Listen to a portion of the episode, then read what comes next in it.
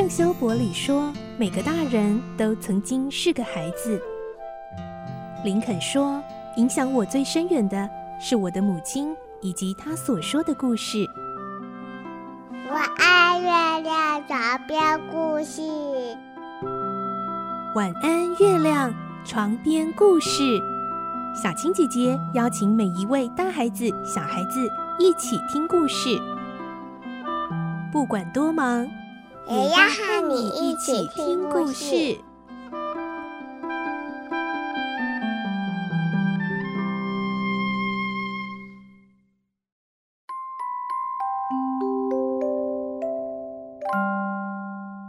晚安，欢迎你和我们一起听故事。我是小青姐姐。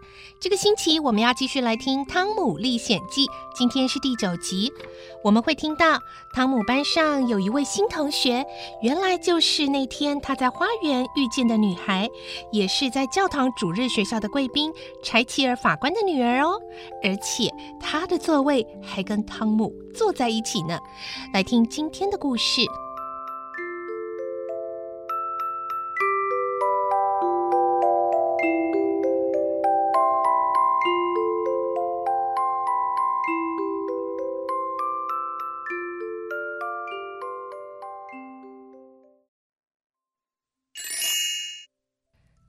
历险记》第九集，他的名字是贝奇。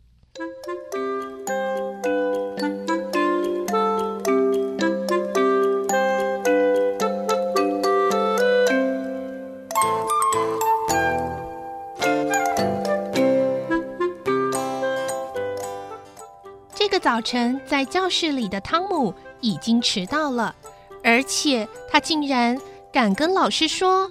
他迟到的原因就是遇到了所有的大人都规定小孩不能接近的哈克，老师非常的生气，原本苍白的脸还气到变成铁青色了。老师说：“你你竟敢跟那个顽劣的孩子讲话，你不怕被他影响吗？你现在迟到还敢这么跟我说？我不是说过不准靠近那个坏孩子吗？”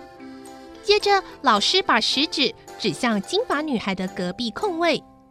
汤姆，我罚你不准坐回原位，去坐在新同学隔壁，好好学习人家是如何懂事听话。去。汤姆头低低的走向老师所指定的位子，装成好像在忏悔的样子，但他内心其实非常高兴，因为他自己就可以跟心目中的天使坐在一块了。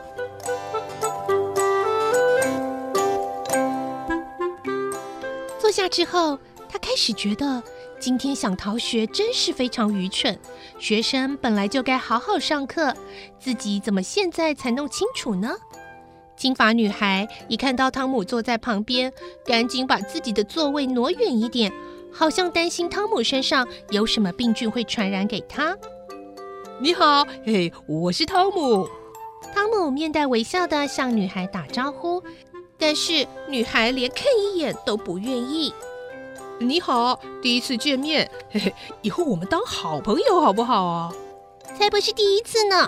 上次你在我家花园的篱笆外面做了很多幼稚的动作。呃，真的。这下汤姆真的很不好意思，他以为那时候的动作是很有趣的动作呢。女孩接着说，而且。你连耶稣最先收的两位门徒是谁都不知道。那天做完礼拜回家后，我爸一直说你实在太离谱了，怎么可能还领得到圣经？主日学校到底是怎么教的？汤姆的头现在已经低到不能再低了。大法官果然是他的父亲，留下这么坏的印象给自己心上人的父亲，真是无可救药的悲惨呢。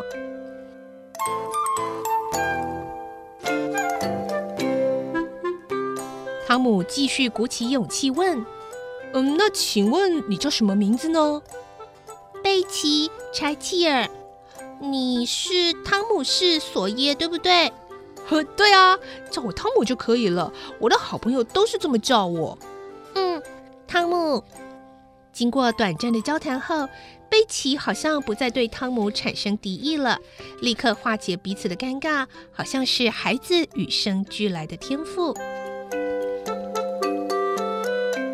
放学之后，我可不可以陪你走回家啊，贝奇？贝奇考虑了一下，然后说：“嗯，可以。呃，不过靠近我家的时候，你就要赶快离开哦，我不想被我爸爸看到。”虽然这个回答没有让汤姆非常满意，但是能陪贝奇走回家，已经能够让他高兴个老半天了。这时候他又开始感觉时间怎么过得这么慢，真想赶快离开学校，陪贝奇回家。不然现在带他离开教室好了。他转头看着贝奇，然后傻傻的笑。你怎么啦？你在笑什么啊？呃哦嗯，汤姆连忙摇摇头，装作没事的样子。这时候，他突然感觉自己的耳朵被人用力的扯住，有股力量将他的耳朵用力的往上提。呃，汤姆，你不专心上课就罢了，还要干扰新来的同学，你你真的是无可救药哎！老师不知道站在汤姆的身边有多久了，看着汤姆一直傻笑。哎，老师，很痛啊，呃，很痛啊！哦，汤姆不停的喊痛，但其他的同学却开始捧腹大笑。汤姆，你给我专心上课，其他同学安静。贝奇一看见汤姆被老师拉耳朵的滑稽模样，忍不住笑了出来。汤姆看到自己的心上人，嫣然一笑。原来被老师拉耳朵所产生的痛楚，现在都消失了，只感到自己心花朵朵开。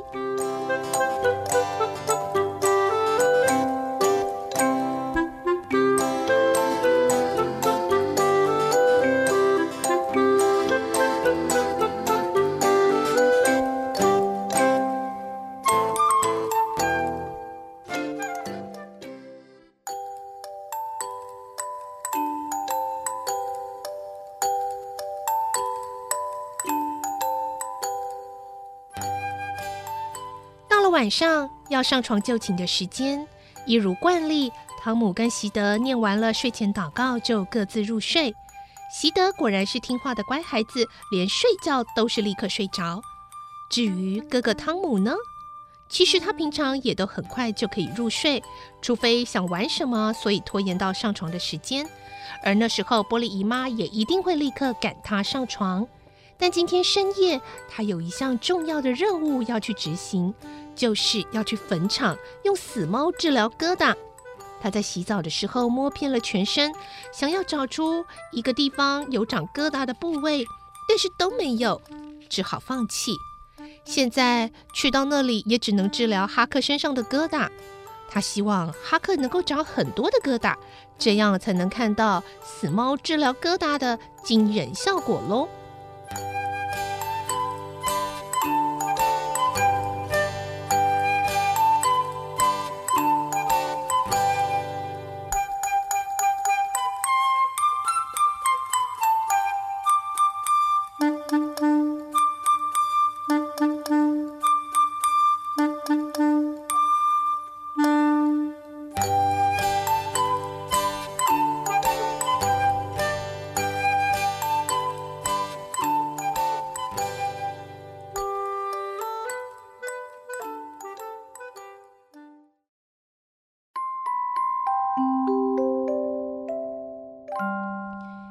今天的故事我们先听到这里，在明天的《汤姆历险记》中，我们就会听到，当汤姆跟哈克三更半夜偷溜出家里，然后跑到深夜的墓园时，竟然发现，在深夜的墓园里，不只有他们两个顽皮的小孩不睡觉跑到这里，还出现了镇上的三位大人哦。